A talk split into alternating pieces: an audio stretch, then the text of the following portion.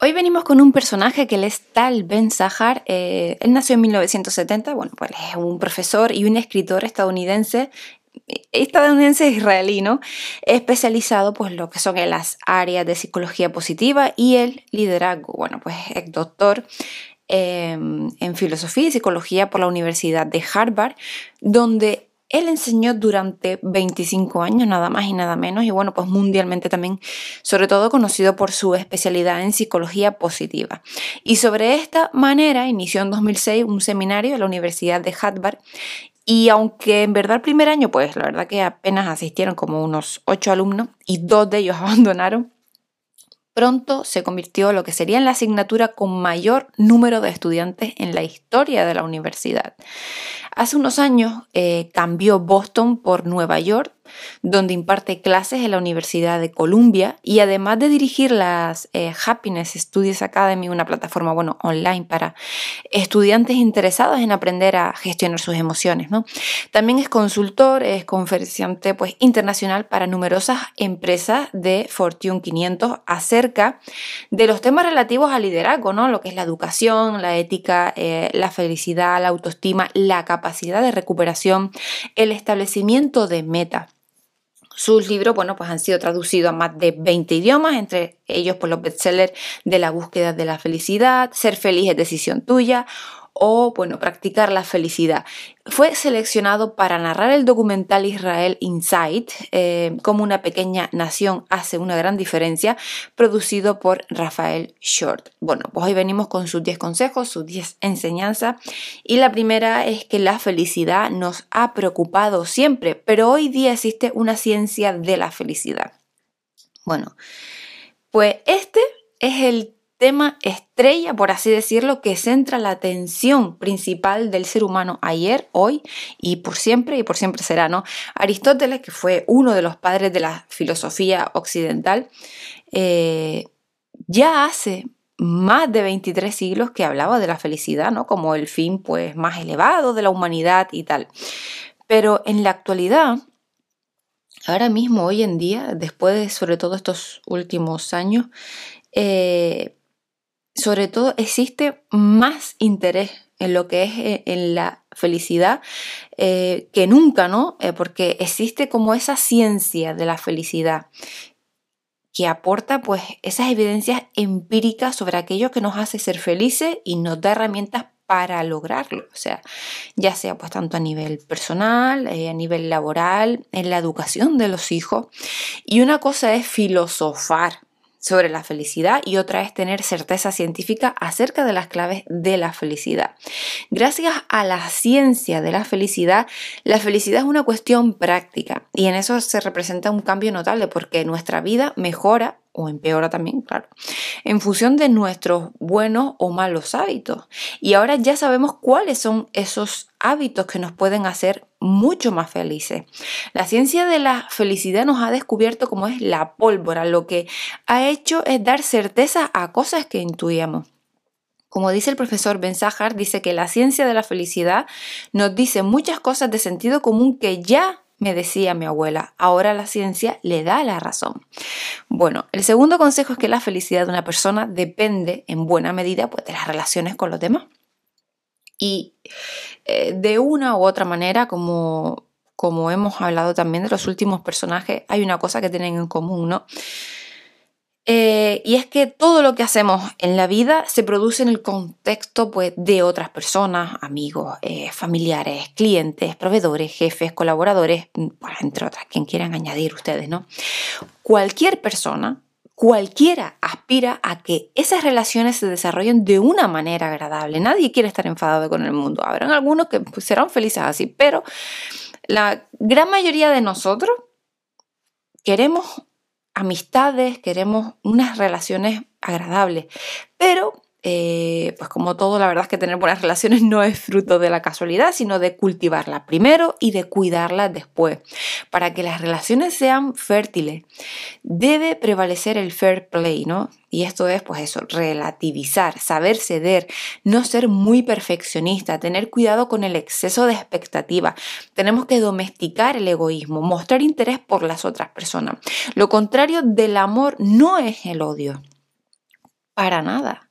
Lo contrario del amor es la indiferencia. Lo que más aniquila una relación es el desprecio por falta de aprecio. Las palabras del, Dalai Lama arrojan luz ¿no? a esta idea que dice que los seres humanos somos seres sociales. Venimos a este mundo como resultado de acciones de otros. Sobrevivimos aquí dependiendo de otros, tanto si nos gusta como si no. Y existe prácticamente ningún momento en nuestra vida en el que no nos beneficiemos de las actividades de los demás. Por esta razón, no ha de sorprendernos que la mayor parte de nuestra felicidad surja en el, contexto de nuestras relaciones con los demás.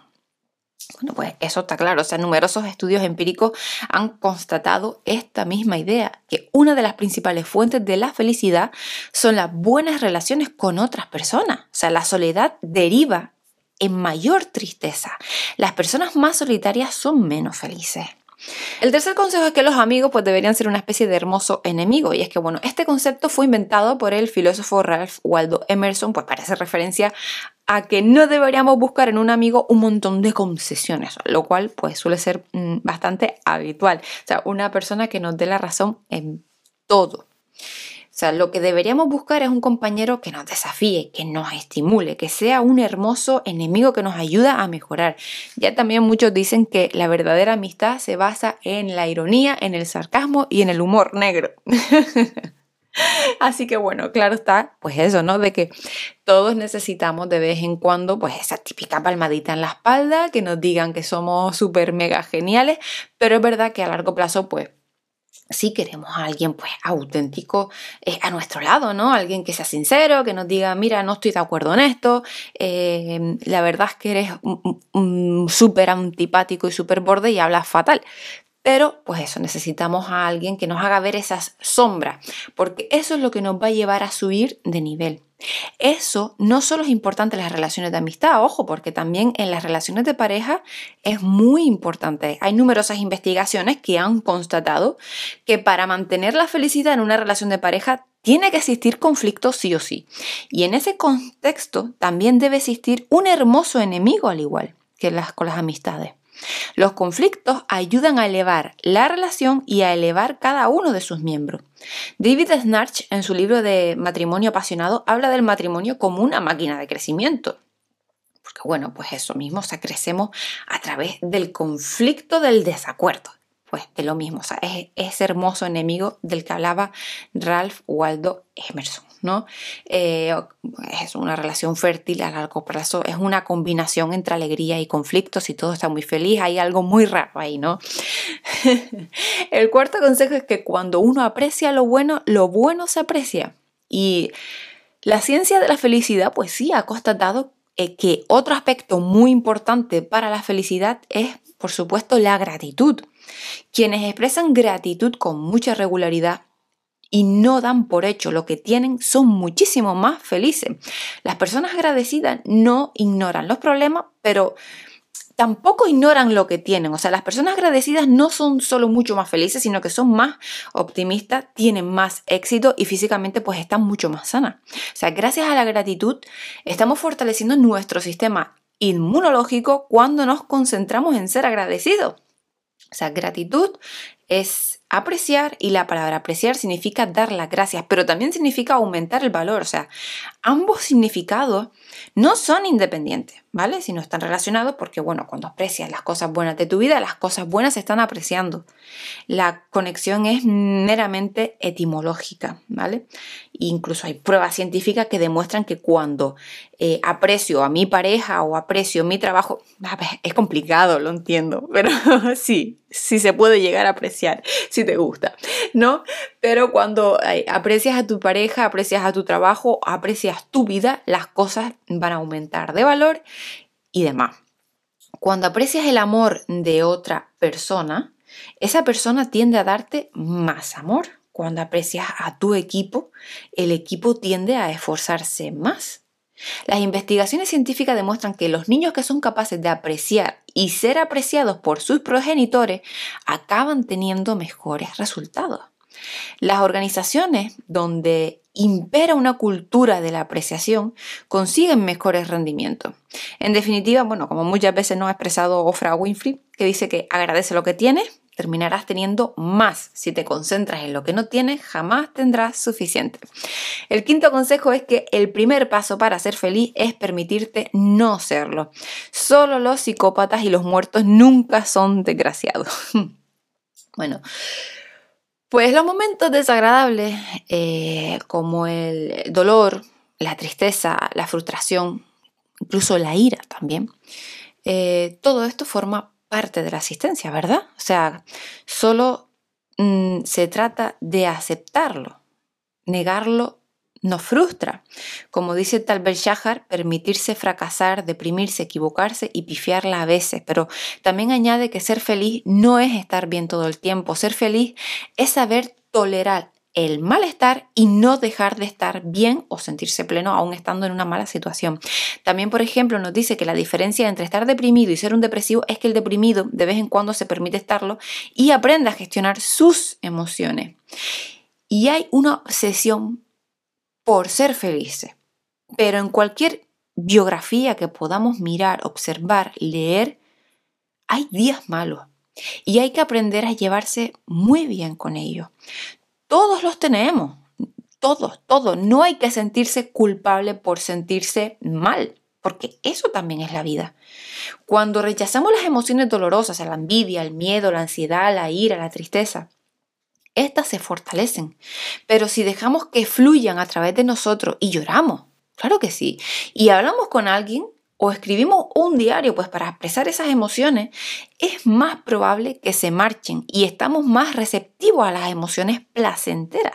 Como apunta con ironía el psicólogo de Harvard, es que sentir emociones dolorosas es bueno porque no eres un psicópata ni estás muerto.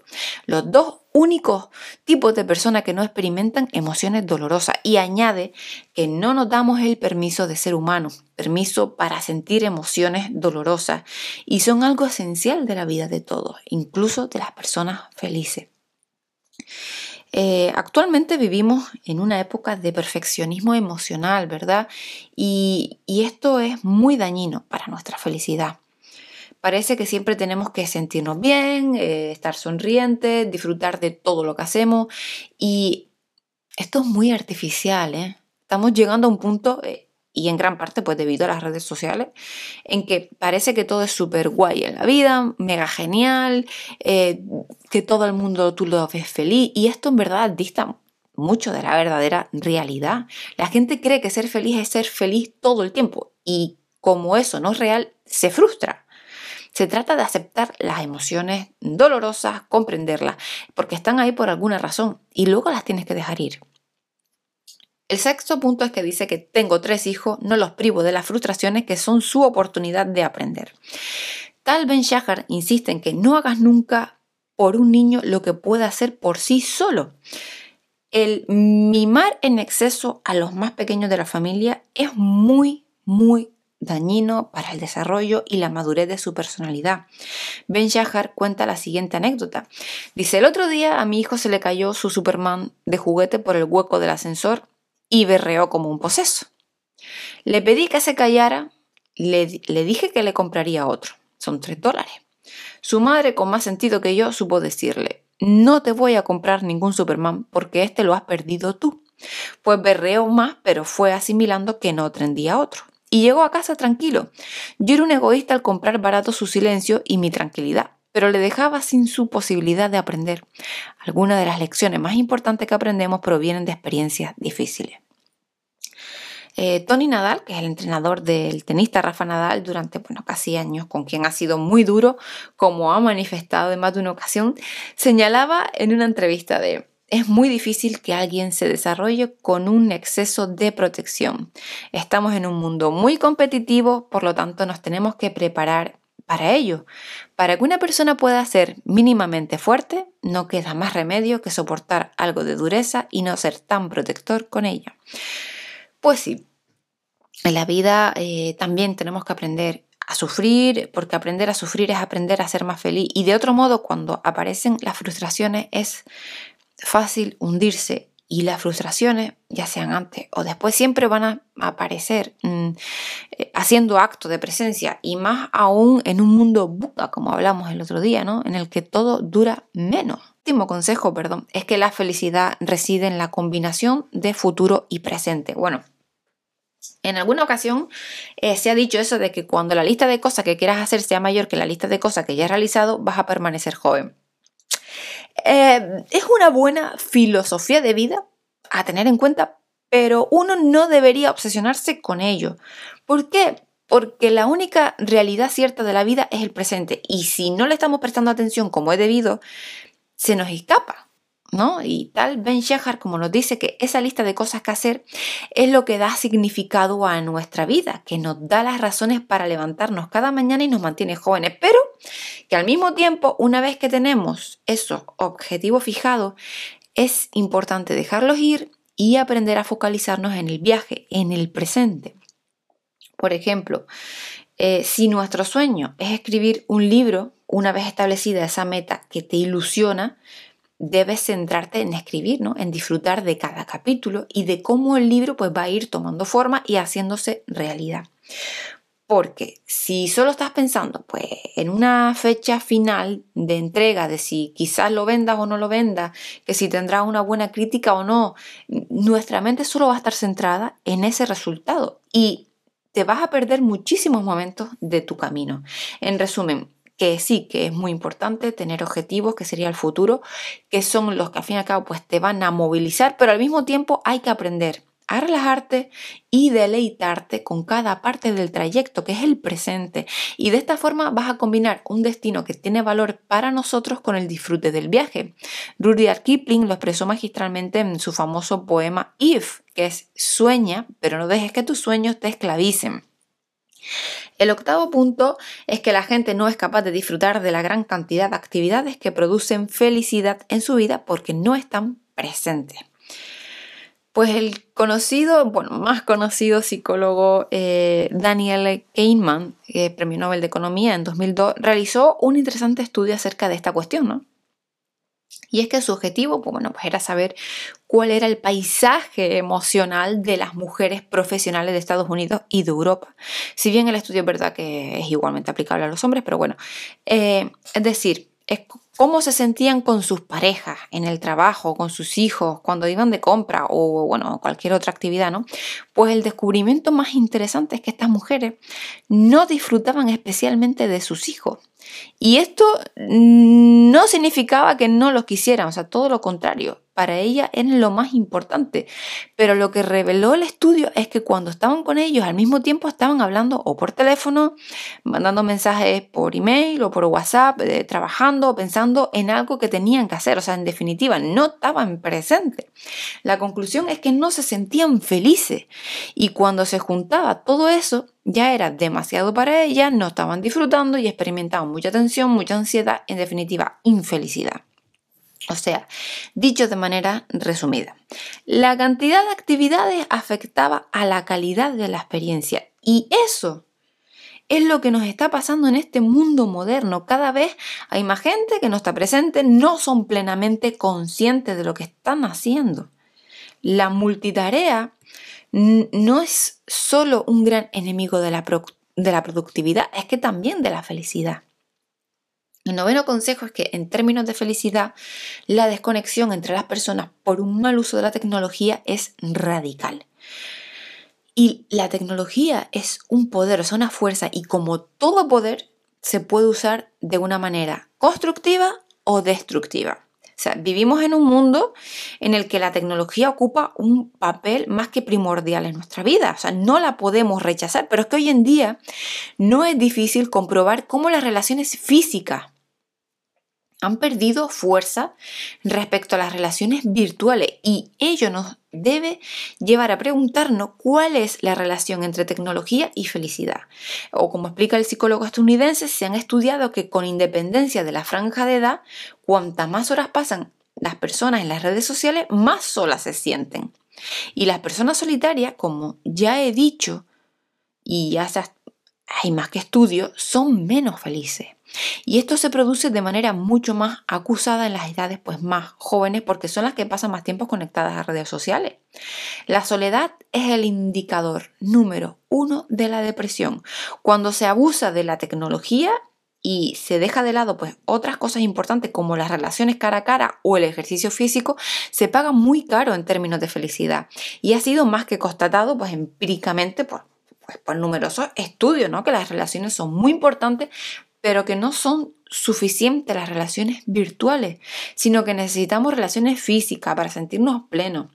Lo que son los olores, los abrazos, las miradas, las caricias, escuchar voces, todo esto cumple un papel en la sanación. Ayudan a recuperar confianza, serenidad, templanza, que difícilmente se producen por otros cauces. No hay sustitutivo para las relaciones físicas. Por tanto, hay que buscar siempre la complementariedad entre lo virtual y lo físico. Como muchas cosas de la vida, como dice Ben Shahar, todo es cuestión de moderación. Y de ello también hablaba Aristóteles, ¿no? Al que traemos, bueno, pues eh, aquí de nuevo hoy, al asegurar de que la virtud es el término medio entre dos extremos. Y es que, como revela el autor de La búsqueda de la felicidad, es que la autoayuda de hoy es la misma que hacían Aristóteles y Platón hace 2500 años. Desde entonces, solo lo vamos repitiendo. Ojalá ayude a alguien esta repetición. Pues su décimo y último consejo es que alcanzar eh, un objetivo no nos hace felices a largo plazo. Si experimentamos una subida en nuestros niveles de bienestar, pero dura poco. Bueno, la mayoría de la gente identifica la felicidad como un objetivo. O sea, si tengo éxito, voy a ser feliz. O si gano más dinero, seré más feliz. Pero, por desgracia, no funciona así. Por eso muchas veces vemos personas con muchísimo éxito que son muy infelices. Y además, bueno, suelen sentirse desilusionadas y defraudadas porque se dan cuenta de que pues han invertido muchísimo tiempo y esfuerzo en algo pues que mm, no les ha producido un verdadero retorno, ¿no? Tenían ilusión de que cuando llegasen pues a un determinado destino serían más felices y se dan cuenta de que no lo son. Y se han hecho estudios con personas que han ganado muchísimo dinero, por ejemplo, la lotería, que pensaban que gracias a eso iban a ser muchísimo más felices por siempre jamás y después de tres meses han vuelto al punto de partida, solo que incluso más desilusionada. Y lo mismo sucede con profesores que se han pasado la vida luchando por un puesto en una prestigiosa universidad y al alcanzarlo, ya después de un tiempo, su felicidad ha regresado al nivel original. O sea, con otras palabras, que llegar a un punto determinado conlleva a un bienestar temporal, no una subida permanente en el nivel de felicidad. O sea, la felicidad tiene mucho que ver con una filosofía de vida, con una forma de vivir, con una actitud favorable hacia la existencia que da estabilidad y solidez emocional. Y está relacionada con tener buenas relaciones afectivas, ¿no? Que es ser agradecido, tener retos que nos entusiasmen, luchar por ello, practicar la generosidad y la amabilidad, ser optimistas con la vida o practicar el perdón, entre otras cosas. Bueno, pues hasta aquí, espero que les haya gustado. Nos vemos el próximo día con más. Muchísimas gracias a los nuevos suscriptores, a los nuevos oyentes por hacer pues crecer este canal un poquito más. Un saludo, hasta luego.